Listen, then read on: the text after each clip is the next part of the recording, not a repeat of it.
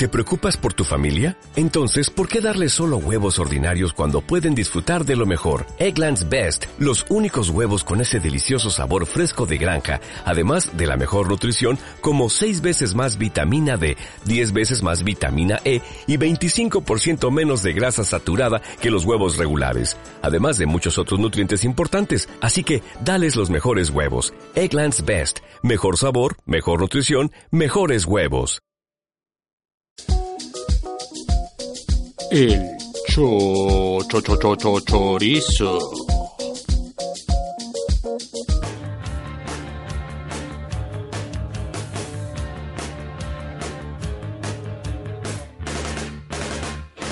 Yo no soy un tipo guapo de esos que ves en la televisión.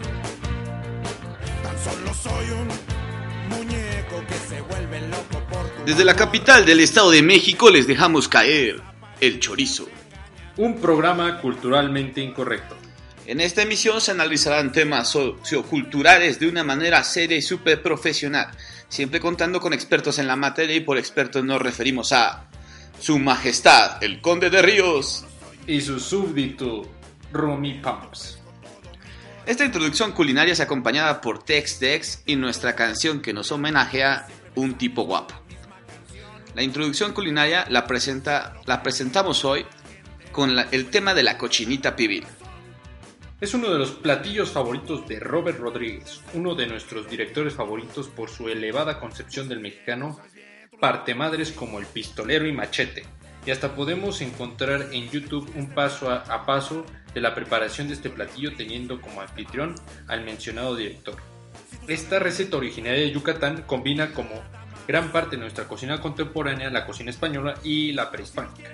La maya en este caso en concreto, dando como resultado un regionalismo único. El aporte europeo deriva desde las especias hasta el puerco, y el aporte regional radica en el modo de preparación, calentando el horno y metiendo el puerco a calentar. No nos malinterpreten, hablamos de una técnica de preparación de alimentos propia del territorio. Este modo tradicional de cocción es conocido como pibil, con origen en la palabra misma que significa enterrado. Esta receta levanta las pasiones de Sheldon Sands, agente de la CIA, en la película Once Upon a Time in Mexico, quien da equilibrio al mundo y mata a todo aquel cocinero que tenga éxito en su preparación. Les dejamos una embarradita de datos sobre un tema puerco y sabroso, que si le agregas cebollitas moradas y un caballito de tequila, tu paladar quedará saciado. Ahora seguimos con nuestra siguiente sección. El chorizo espectador.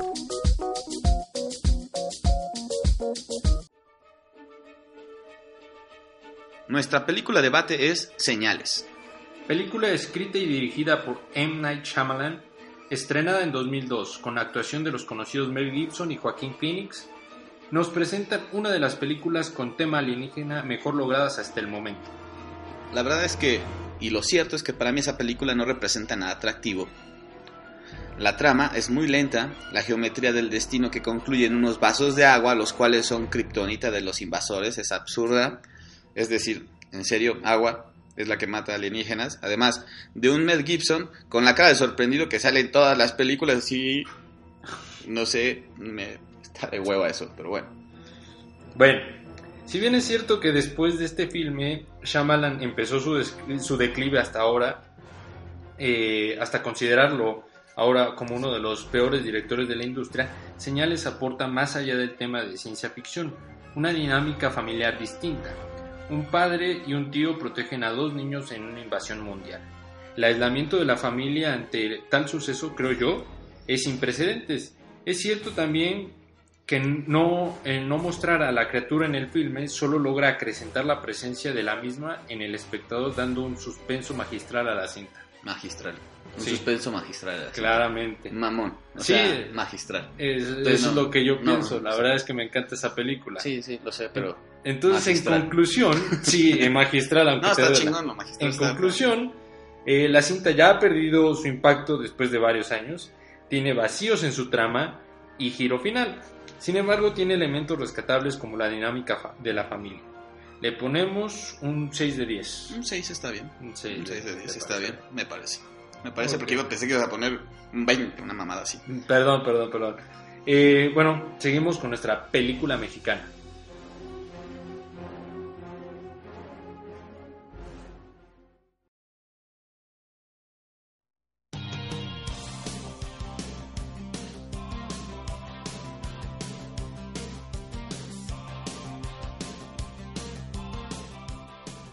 Y la película que recomendamos es Veneno para Hadas de Carlos Enrique Taboada, la cual fue estrenada en 1984. Es bien, una película que se autoclasifica como de terror. Lo cierto es que como ha evolucionado tanto el cine de este género, pues difícilmente te va a sacar un susto. Pero no deja de tener cosas muy rescatables. Por ejemplo, la actuación de las niñas que llevan toda la carga logra convencerte. También te presenta un México no tan jodido, el cual les encanta retratar a otros tantos directores mexicanos. La historia no se agarra de, no se agarra de los sustos, la historia no se agarra de los sustos a pesar de ser el terror, sino más bien de los personajes. Es una niña enamorada de ser bruja, quien evoluciona en esta ambición conforme al desarrollo de su personaje.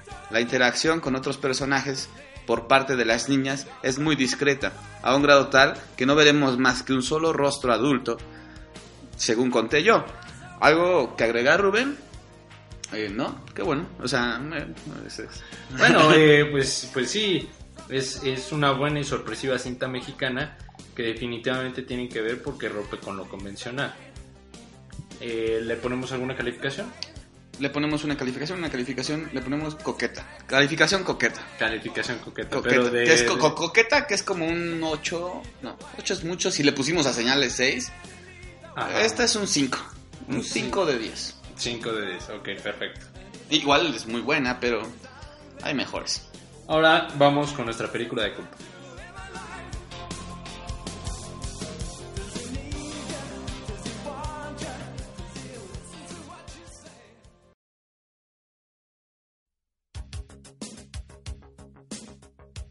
La película de culto es El Club de los Cinco y hasta me da emoción anunciarla. A 30 años de su estreno, The Breakfast Club es una película que si no has visto, tu vida de verdad es muy triste y aburrida. Dirigida por el rey de las películas de adolescentes John Hughes, es una película con su punto fuerte en los personajes interpretados por Brad Pack.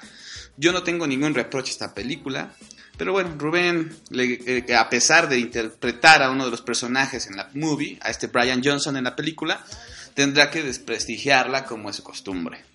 Pues mira, te voy a decir, definitivamente tiene un buen soundtrack con canciones de nostalgia ochentera.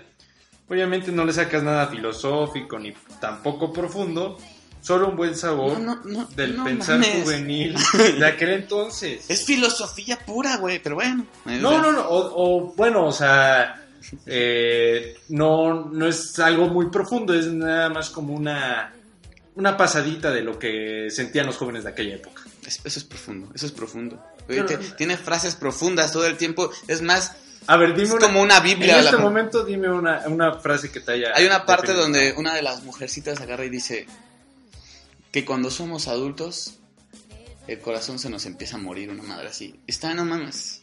Es- es- ah, Eso no es profundo. está cabrón. profundo, güey. Está intenso. bueno, Intenso, güey. haciendo caso omiso a la limitada crítica de Rubén, pasaremos a calificarla.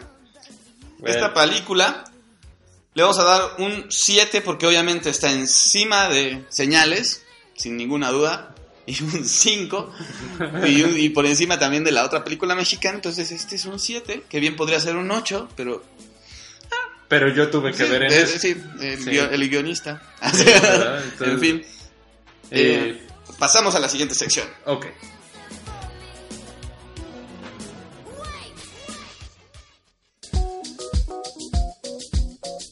El chorizo también lee.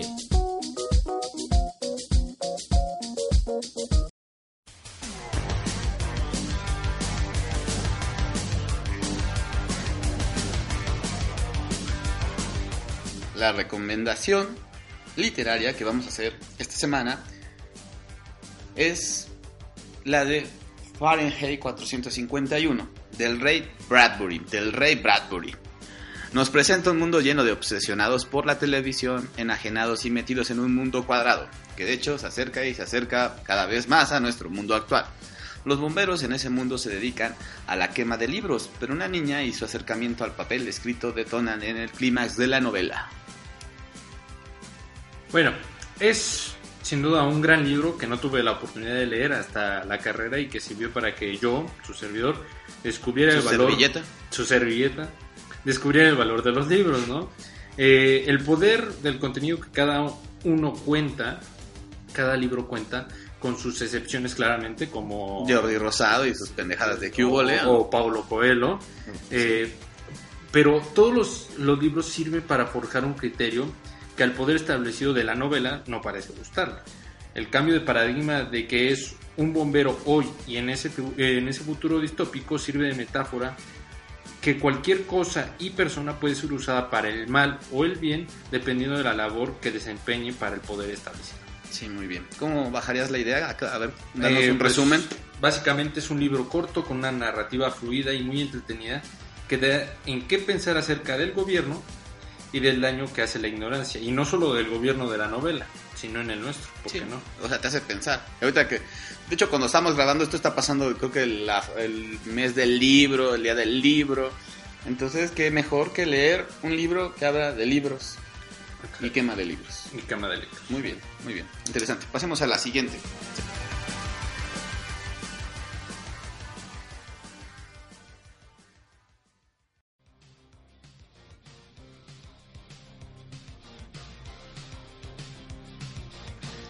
Nuestra palabrota del día. Nuestra palabrota del día. Eh, nuestra palabrota del día es enarbolar.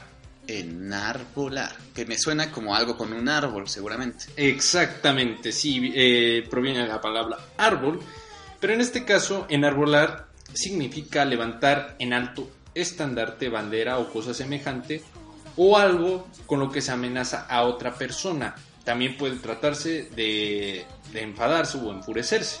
Esto es lo que significa la palabra enarbolar. Ver, pongamos unos ejemplos para... ver, enarbolar en el sentido de, de levantar o poner en alto. A ver, ¿cómo lo podrías poner? A ver. Manos arriba. Eh, Si es un asaltante, ¿no? Manos arriba. O si no, enarbolaré mi arma hacia ustedes. Qué, qué mal. Qué, qué mal ejemplo. Digo, se supone que tiene que ser divertido nuestros ejemplos. Pero bueno, Sí, está, ¿verdad? está muy Sí, bien. perdón, Ok. perdón. Y bueno, como enojado, enojado, enarbolado, enojado, ¿cómo se podría decir? Pues algo así como... Carnal, no te me enarboles. Híjole, bueno, no sé si quede claro con estos ejemplos. Pero bueno, se me ocurre uno. A ver, a ver, cuéntame. Oye, mi amor, ¿estás prendido? No, mi amor, se me enarboló mi pene. ando, ando con el pene enarbolado. Está, o sea, está enojado tu pene. No, no, no. Está levantado en alto. Como Ah. hasta bandera. ¿Cómo está bandera? Como hasta bandera. Es- Estuvo buena la, la, la palabrota del día. Ahora ya tienen con qué... eh, bueno, no, no, no enarbolarse. con qué no enarbolarse precisamente. Eh, ya tienen pues una palabra más en su vocabulario, eh, para agregar en su vocabulario y pues eh, apantallar a todos sus invitados con esta super palabra. Super palabra. Bueno, continuamos con nuestro poema del día. Poesía, poesía. Y como ya es costumbre aquí en su chorizo, eh, nuestra poesía del día proviene de una colección de literatura marginal de Sao Paulo. El libro se llama Brasil Periférica, con recopilación e investigación de Lucía Tenina, y es un movimiento cultural nacido en las zonas más pobres de Brasil, que busca rescatar acercando el arte a personas que viven en estados de violencia y pobreza. El poema que les leerá aquí mi súbdito Román es de Sergio Vaz, uno de los voceros de esta corriente interesantísima. El milagro de la poesía. Soy poeta, y como poeta puedo ser ingeniero, y como ingeniero puedo construir puentes con versos, para que las personas puedan pasar sobre los ríos, o apenas servir de refugio para los indigentes. Soy poeta, y como poeta puedo ser médico, y como médico puedo trasplantar corazones para que las personas amen nuevamente, o simplemente recetar poemas para las tristezas con alegrías, o las alegrías sin satisfacción. Soy poeta, y como poeta puedo ser obrero, y como obrero puedo despertarme antes del sol y darle cuerda al día, y cuando llega la noche, serena y calma, descansar la herramienta del cuerpo en el consuelo de la familia, autopartes de mi alma. Soy poeta, y como poeta puedo ser asesino, y como asesino puedo apuñalar tiranos, con el filo de mis palabras y disparar versos de grueso calibre en la cabeza de la multitud sin preocuparme por la cura, por el cura, el juez o la prisión. Soy poeta, y como poeta puedo ser Jesús, y como Jesús puedo descrucificarme y sin los clavos en las manos y los fanáticos a mis pies, andar libremente sobre tierra y mar, recitando poesías en lugar de un sermón, donde no haya milagros, mostrar el pan, donde falte la palabra, repartir la acción. profundo, profundo. Papaya de Celaya, qué, qué buen poema, mi estimado Román. Está, está, está increíble, bonito, bello y me Por- gustó cómo ¿Por, qué captó tu atención ese, ese, ese poema? Me lo leyó, me lo leyó un amigo y me presentó este movimiento que está pasando, que se presentó en, en México el año pasado. Y- y me- increíble poesía. Digo, este, esta recopilación muy recomendable. Ok, perfecto. Pues es tiempo de pasar a nuestra siguiente sección.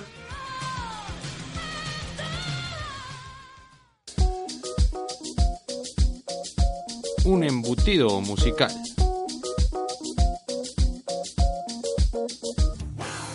Como recordarán, abrimos con la canción Un tipo guapo de Tex Tex. Oriundos de Texcoco, Estado de México, es una banda de rock urbano formada en 1986. Está conformada por Lalo Tex en la guitarra, Chucho Tex en el bajo, Paco Tex en batería y Zoe Tex, el multiusos de la banda. Y aunque investigamos arduamente, no logramos dar con el origen de su nombre, por lo que será un misterio el cual no revelaremos por esta ocasión.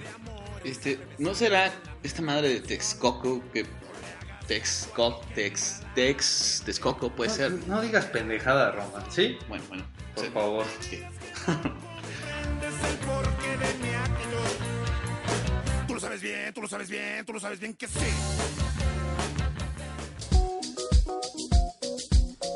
Las sugerencias de la semana.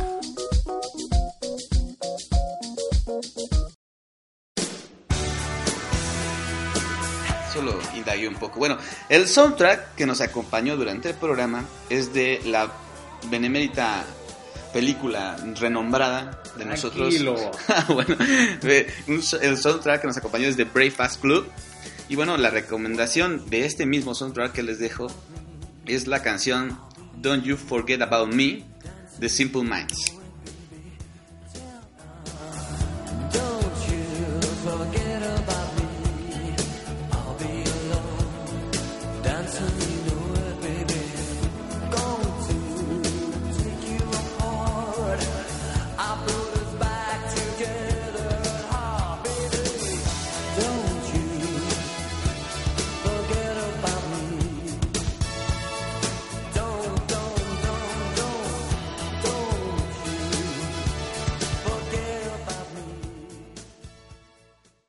La canción que yo ahora les voy a recomendar es The Hit of the Moment por el grupo Asia y la canción trata del desenfreno adolescente guiados por nada más y nada menos que el calor del momento. Disfruten. ¿Quién sabe qué es eso? ¿Qué es eso, verdad?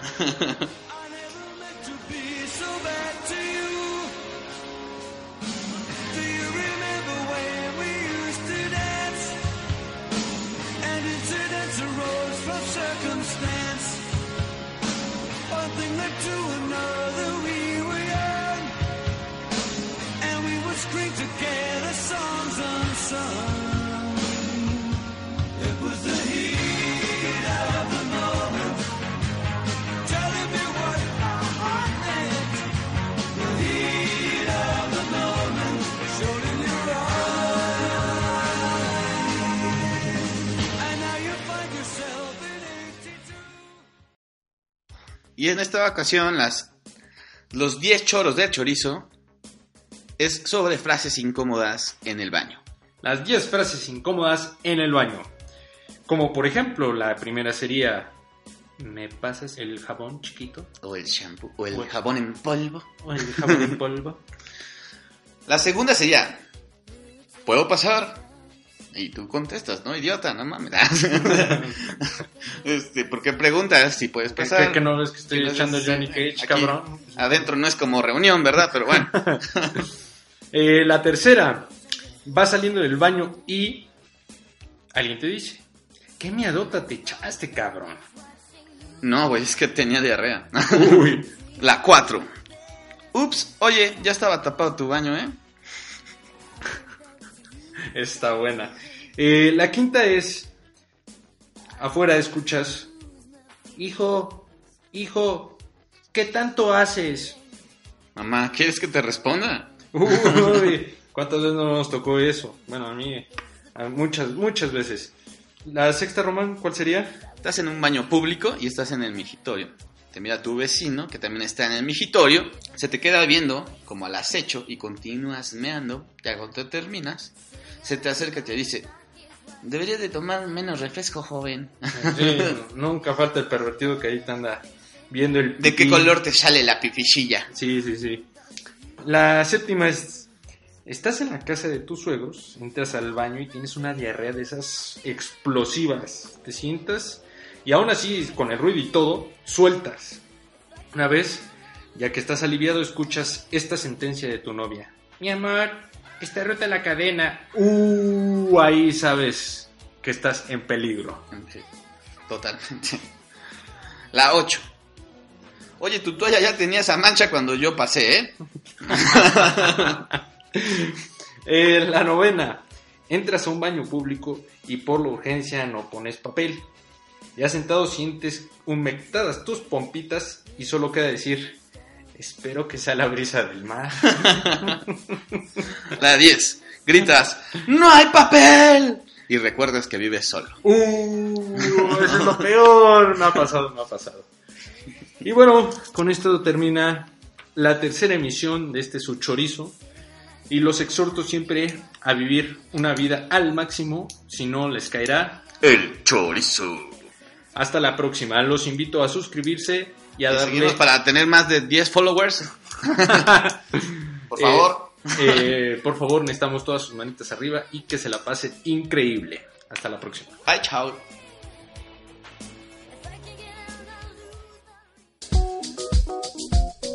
El cho, cho, cho, cho, cho, chorizo.